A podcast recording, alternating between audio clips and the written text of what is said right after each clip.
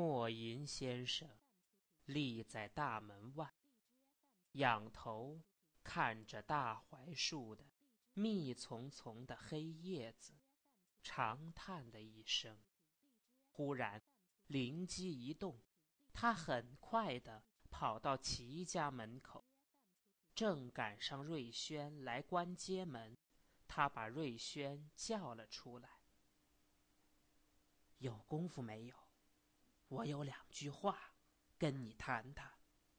他低声的问：“有，要不是你来，我就关门睡觉去了，完全无事可做，连书也看不下去。”瑞轩低声的答对：“好，上我那里去。我进去说一声。”莫银先生。先回去，在门洞里等着瑞轩。瑞轩紧跟着就来到，虽然一共没有几步路，可是他赶得微微有点喘。他知道钱先生夜间来访，必有要紧的事。到屋里，钱先生握住瑞轩的手，叫了声。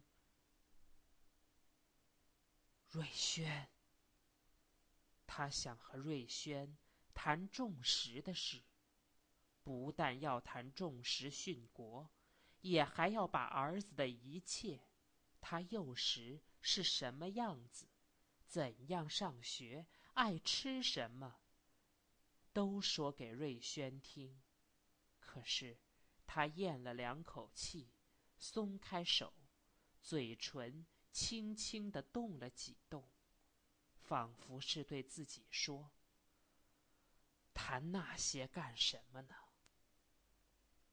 比了个手势，请瑞轩坐下。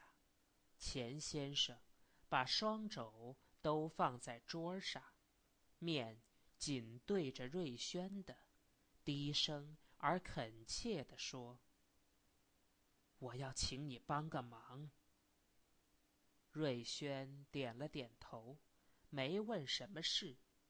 他觉得，只要钱伯伯叫他帮忙，他就应当马上答应。钱先生拉过一个小凳来，坐下，脸仍旧紧对着瑞轩，闭了会儿眼，睁开眼，他安详了好。多，脸上的肉松下来一些。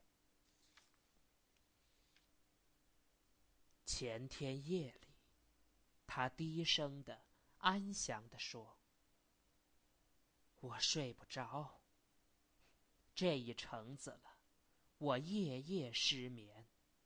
我想，亡了国的人，大概至少应当失眠吧。”睡不着，我到门外去散散步，轻轻地开开门，我看见一个人紧靠着槐树立着呢。我赶紧退了回来。你知道，我是不大爱和邻居们打招呼的。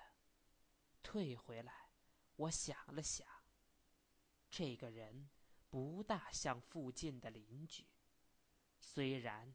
我没看清楚他的脸，可是以他的通身的轮廓来说，他不像我认识的任何人。这引起我的好奇心。我本不是好管闲事的人，可是失眠的人的脑子特别精细，我不由得想看清他到底是谁，和在树底下干什么。说到这里，他又闭了闭眼，然后把杯中的余滴倒在口中，咂摸着滋味儿。我并没往他是小偷或土匪上想，因为我根本没有值钱的东西怕偷，我也没以为他是乞丐。我倒是以为，他必定。有比无衣无食还大的困难。留了很小的一点门缝。我用一只眼往外看，果然，不出我所料，他是有很大的困难。他在槐树下面，极慢极慢的来回绕，一会儿立住，仰头看看，一会儿又低着头慢慢的走。走了很久，忽然，他极快地走向露西的堵死的门去了。他开始解腰带，我等着，狠心的等着，等他把带子拴好了才出去。我怕出去早了会把他吓跑。对的，瑞轩本不想打断老人的话，可是。看老人的嘴角已有了白沫，所以插进一两个字，好叫老人喘口气。我极快地跑出去，莫银先生的眼发了光，一下子搂住他的腰，他发了怒，回手打了我两拳。我轻轻地叫了声“朋友”，他不再挣扎。而全身都颤起来。假若他一个劲儿跟我挣扎，我是非松手不可的。他年轻力壮。来吧，我放开手，说了这么一句。他像个小羊似的，跟我进来。现在还在这里。钱先生点了点头。他是做什么的？诗人。诗人。钱先生笑了一下。我说他的气质像诗人，他实在是个军人。他姓王，王排长，在城内作战，没能退出去，没有钱，只有一身破裤褂，逃走不易。藏起来又怕连累人，而且怕被敌人给擒住，所以他想自尽。他宁可死而不做俘虏。我说他是诗人，他并不会作诗。我管富于情感、心地爽朗的人都叫做诗人。我和他很说得来。我请你来，就是为这个人的事。咱们得设法叫他逃出城去。我想不出办法来，而且，而且，老先生又愣住了。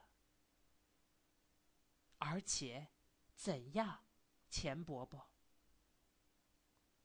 老人的声音低的。几乎不易听见了，而且我怕他在我这里吃连累，你知道。重石，钱先生的喉中噎了一下。重石，也许已经死了，说不定我的命也得赔上。据说。他摔死一车日本兵。日本人的气量是那么小，哪能白白饶了我？不幸，他们找上我的门来，岂不也就发现了王排长？听谁说的？仲石死了？不用管吧，伯伯。你是不是应当躲一躲呢？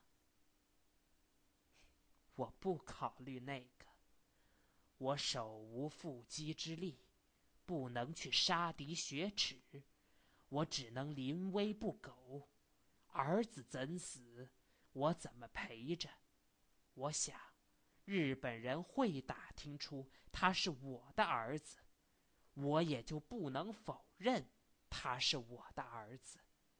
是的，只要他们捕了我去，我会高声的告诉他们，杀你们的是钱仲石，我的儿子。好，我们先不必再谈这个，而要赶快决定，怎样叫王排长马上逃出城去。他是军人，他会杀敌，我们不能叫他死在这里。瑞轩的手摸着脸，细细的思索。钱先生倒了半杯酒，慢慢的喝着。想了半天，瑞轩忽然立起来：“我先回家一会儿，和老三商议商议，马上就回来。”好，我等着你。